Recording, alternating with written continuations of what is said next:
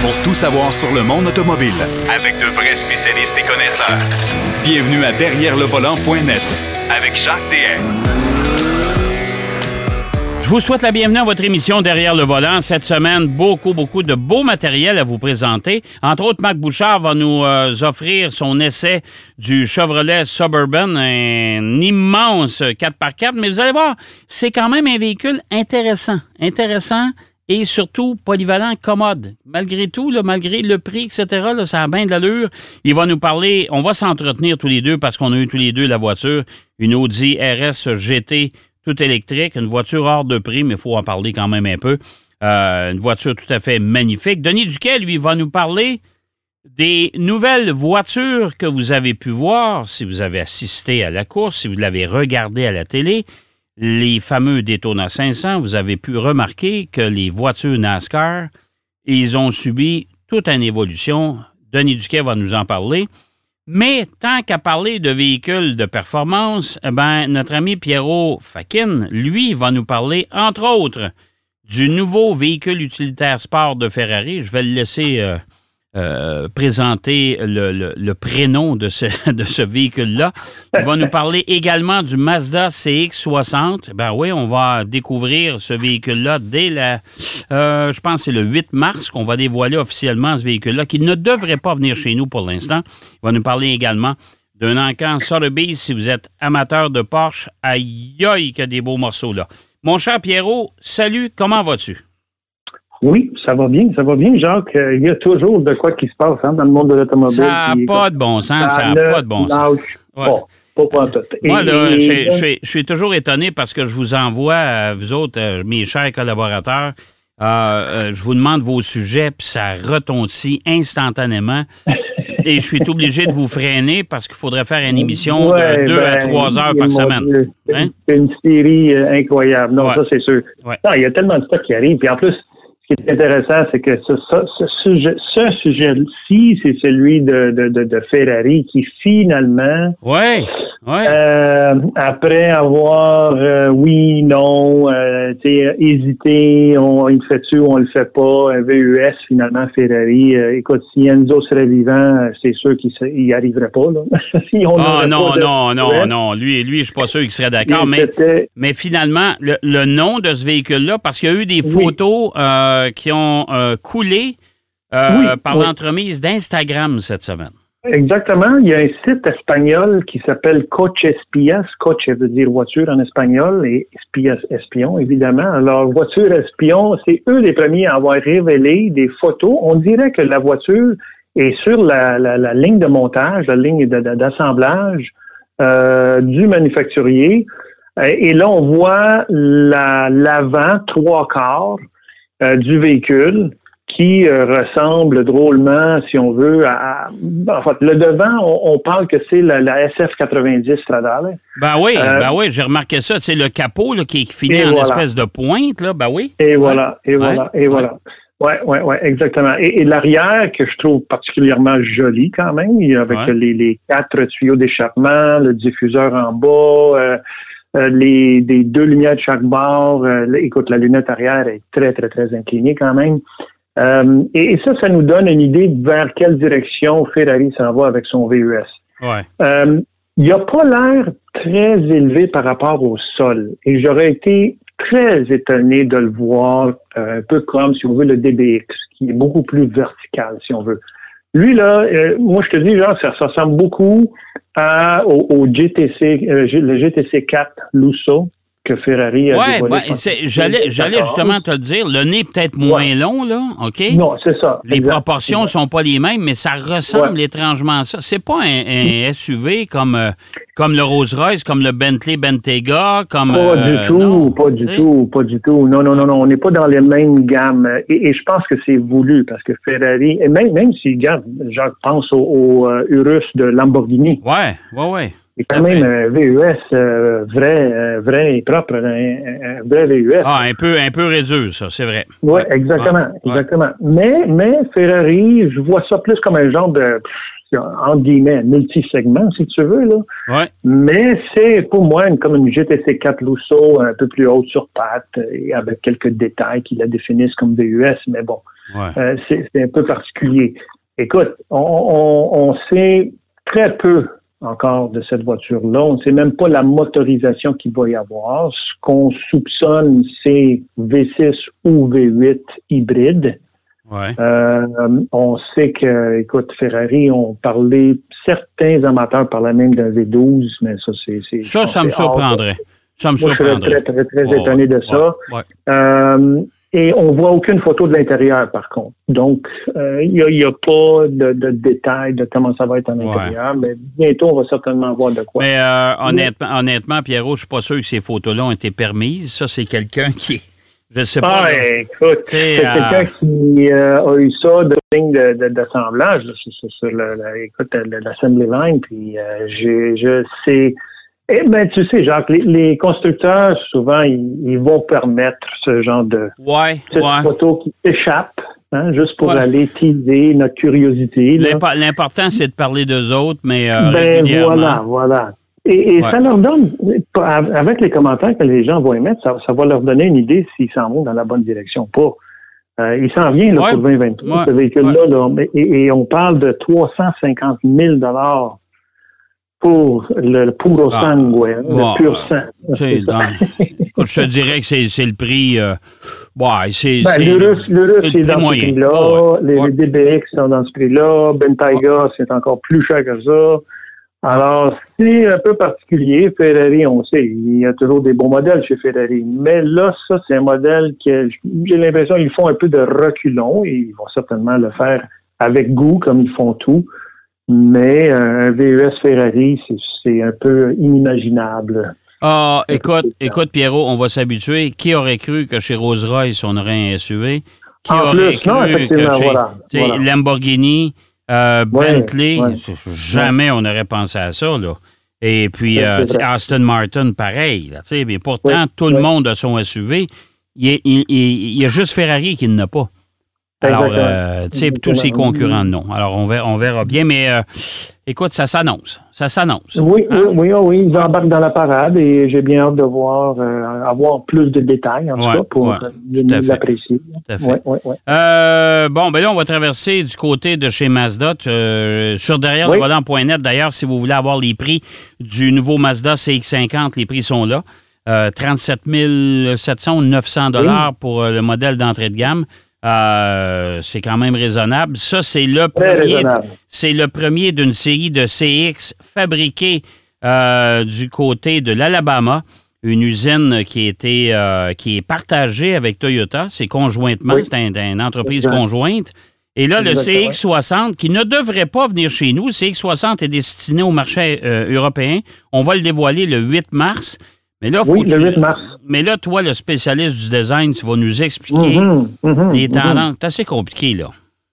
Euh, oui, c'est assez compliqué. On sait que les, les CX 60, les, les, chiffres pairs vont aller du, de, la direction Europe, tandis que les chiffres impairs, le CX 70 qui devrait être légèrement plus large que le CX 60, et on va avoir le CX 90 vont être certainement disponibles en Amérique du Nord, après leur dévoilement, évidemment. Là. Mais celui-ci, euh, CX60, c'est un peu particulier parce que le moteur, évidemment, est à l'avant, mais on ne parle plus de traction avant, on parle d'une voiture à propulsion. Oui, c'est assez particulier. Euh, c'est ce qui me fait dire un peu, mon cher Pierrot, puis ça, on a suivi ça par la bande. Mhm. Euh, ça va peut-être être, l'introduction. Ben, malgré que pour l'Europe, je pense pas. Ça va être plus vers le CX70. Parce qu'on a travaillé chez Mazda un moteur six cylindres en ligne aussi.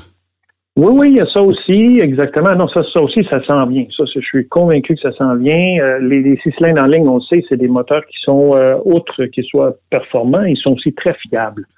Euh, et, Mazda a quand même une dynamique de conduite qui est vraiment agréable. Et là, il mise, écoute, ce que j'aime beaucoup de Mazda, c'est le fait que euh, ils se basent sur une philosophie de vie euh, qu'ils utilisent dans leur quotidien là au Japon. Et ces, ces, ces différentes philosophies ont des noms. Et, et là, on sait le, le design, euh, le, Kodo, qui est appliqué, euh, c'est une nouvelle philosophie de design par rapport à l'ensemble des, des, véhicules produits par Mazda. Le Kodo design, le Kodo, euh, de façon très, très rapide, ça veut dire la, la dynamique. Ok, la relation entre le, le conducteur et, et, le, et le véhicule. Ouais. Et là, ils ont mélangé ça avec le mât. OK? Le mât, c'est la tranquillité à l'intérieur, l'espace intérieur. Et comme de fait, Jacques, tu sais, tu sais comme moi, tu as essayé plusieurs modèles de Mazda. Oui. Euh, Oui. À l'intérieur, c'est épuré, c'est simple. Oui. Euh, les- les- les- L'ergonomie, je trouve, c'est parmi les meilleures ergonomies qu'il y a sur le marché. J'aime beaucoup le fait que le, le- le- le- bouton du volume est juste en t'appuyant sur le, le- la coudoir centrale, Ouais, il est au bout de tes fait. doigts. Il y a beaucoup de choses comme ça que, tu vois, c'était réfléchi. Ouais. Et là, on s'en vient avec euh, une autre philosophie qui se rajoute par-dessus tout ça, qui est le kaicho. J'espère que je le prononce bien. Il y a des Japonais qui nous écoutent, ils nous le diront. Je sais pas, moi, kaicho- t'avais de parler japonais là, avec, avec Ben toi. voilà, euh, c'est ça. En fait, le caoutchouc, ça représente l'harmonie qui vient du mélange de différents matériaux. Et là, Mazda, il y a quelques photos qui sont présentées par euh, Ouais. Mazda du CX-60 où on voit des coutures sur le tableau de bord. C'est assez spécial, ça, hein? Ouais. Ah oui, oui, absolument. Et c'est fait selon une tradition japonaise. Ils ont une façon de faire des coutures très Ouais. particulière. Le bois, c'est de l'érable, c'est du, c'est du bois d'arbre, comme on dit. Du bois d'arbre. Non, non, mais c'est pas, c'est pas, c'est pas du, du, du, euh, C'est pas du du plaqué. plaquage. Non, non, c'est pas- ça. Non, c'est pas du plaqué, c'est pas euh, des choses euh, euh, fake, c'est vraiment du vrai. Ouais. Euh, les phares avant sont sont changés. Ils ont une ligne très horizontale, si on veut, plus vers l'intérieur de la calandre. Ouais. Le volume est, moi, je le trouve un petit peu plus carré, le CX60. Ben, ce qu'on a vu à date, là. Hein? Ou ce qu'on a vu à date, oui, Ouais. mais c'est- pas mal ça que ça va être. Euh, Écoute, le 8 mars, on va le voir, ils vont le dévoiler. Ouais, Alors, ouais, ça va être pas mal intéressant de, de voir qu'est-ce qu'ils vont nous présenter. Nous, comme je dis, on devrait avoir le CX70, qui, lui, va être légèrement plus large pour le, le- le- le- le continent nord-américain. Et euh, écoute, ça, ça ne va qu'avec... Et là, du côté de l'Europe, ils vont avoir le CX80. Et nous, Oui, on aura exactement. le CX90. Fait que j'ai hâte de voir Oui. toutes les déclinaisons, comment ils vont travailler. Parce qu'ils vont tous être fabriqués à la même place, je pense. Hein? Euh, oui, ils vont tous être fabriqués à la même place. Et en plus, on parle de, des, voitures, des véhicules qui sont euh, hybrides branchables. Oui, Hein, ça, pas- ça, ça, ça va faire du bien aussi. Exactement. Ouais. Et euh, ceux qui ne sont pas hybrides branchables, on peut l'avoir en version avec un mild hybrid, là, hybride léger, Ouais. ce qui veut dire qu'on emmagasine, on emmagasine de la puissance dans la batterie pour donner un petit peu plus de pouvoir, de puissance au, euh, au moteur. Euh, moi, d'après moi, les hybrides légers, là, ça, c'est, c'est, c'est, c'est sur la fin, c'est sur le déclin, ça. Oui, oui, parce Ouais. surtout si on arrive avec des hybrides branchables qui ont des autonomies qui sont euh, plus intéressantes, là, euh, outre les 60-70 km. Ben, si on pouvait aller au moins minimum 100 km d'autonomie en mode électrique seulement, là, ça, ça C'est serait. ce que beaucoup de constructeurs Ouais. commencent à, plancher. Là. Et, euh, je sais que Volvo l'avait déjà annoncé, euh, déjà l'année passée, là, que leur véhicule, pour 2023, on vise euh, une capacité de batterie de 100 Ben, km. écoute, la, devient la, la Polestar 1 avait une Mhm. autonomie en mode électrique seulement de 115 km. C'est pas beaucoup, là. C'est- très... Ouais, mais ouais. quand même, je veux dire, 115 km. Moi, mais c'est un véhicule hybride rechargeable. là. Ah oui, oui, non, effectivement. OK. effectivement, Fait que, tu sais, c'est 115 km, ça te permet de rouler en ville euh, en mode électrique seulement. Absolument. quand tu absolument. décides de te taper un voyage, ben, merci, bonjour. Là, tu sais, c'est d'autres Ça, c'est pratique. Ça, C'est pratique. Oui, c'est ça. OK, écoute, on va surveiller ça le 8 mars. De toute façon, je suis convaincu que Oui. tu vas nous en reparler par la Ça suite. vient. Ça s'en C'est ça, vient. exactement. Euh, euh, écoute, il nous reste à peu près trois minutes parce que je veux te laisser quand même un petit peu de temps. Tu vas nous parler de quelque chose de pas mal spécial que tu vas nous présenter la semaine prochaine. Euh, Oui. L'encan Sotheby's, c'est Mhm. parmi avec euh, Mecum, avec euh, Barrett Jackson et compagnie. Là. Euh, Sotheby's, c'est toujours un encan quand même de prestige, on s'entend là-dessus. Et Oui, là, on, oui, a, oui. on t'a une série de Porsche, mon cher ami, à vendre à yoï. Ouais, s'il y en a parmi nos auditeurs qui cherchent euh, à augmenter ou à commencer une collection de Porsche, je vous dis que ne, ne serait-ce que d'en avoir une, là, euh, le 5 mars à Amelia Island, euh, ça c'est en Floride, il va y avoir euh, une série de Porsche qui sont mises à l'encan Et là, on parle, écoute, c'est des Porsche qui sont vraiment légendaires. On parle même des 356B de 1963, euh, qui, qui, qui partent à 450 000 si on veut. Là. Et, il y en a de toutes les sortes.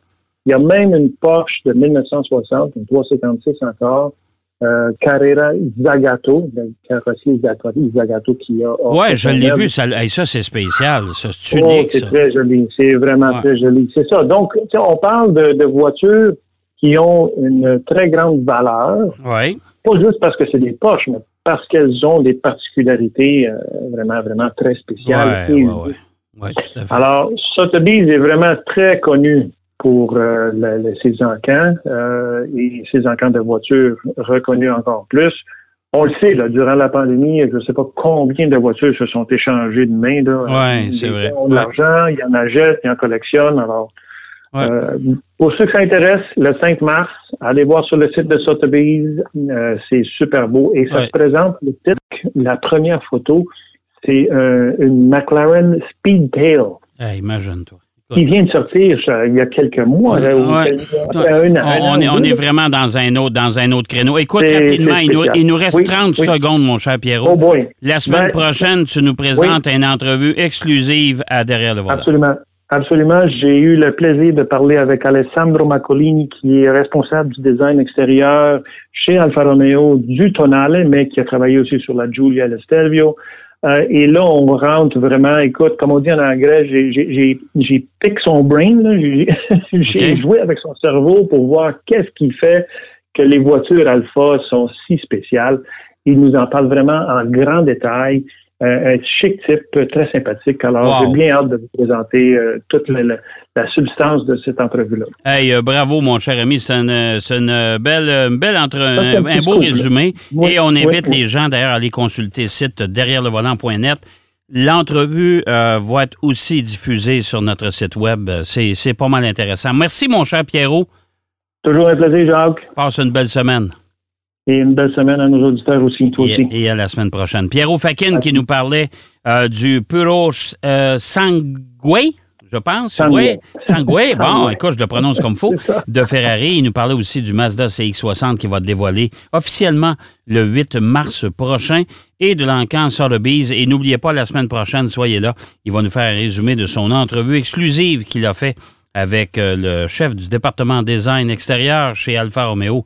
C'est tout un, euh, un bel exploit, ça, pour lui. On va aller faire une courte pause. Au retour de la pause, on va parler NASCAR, les nouvelles voitures avec Denis Duquet.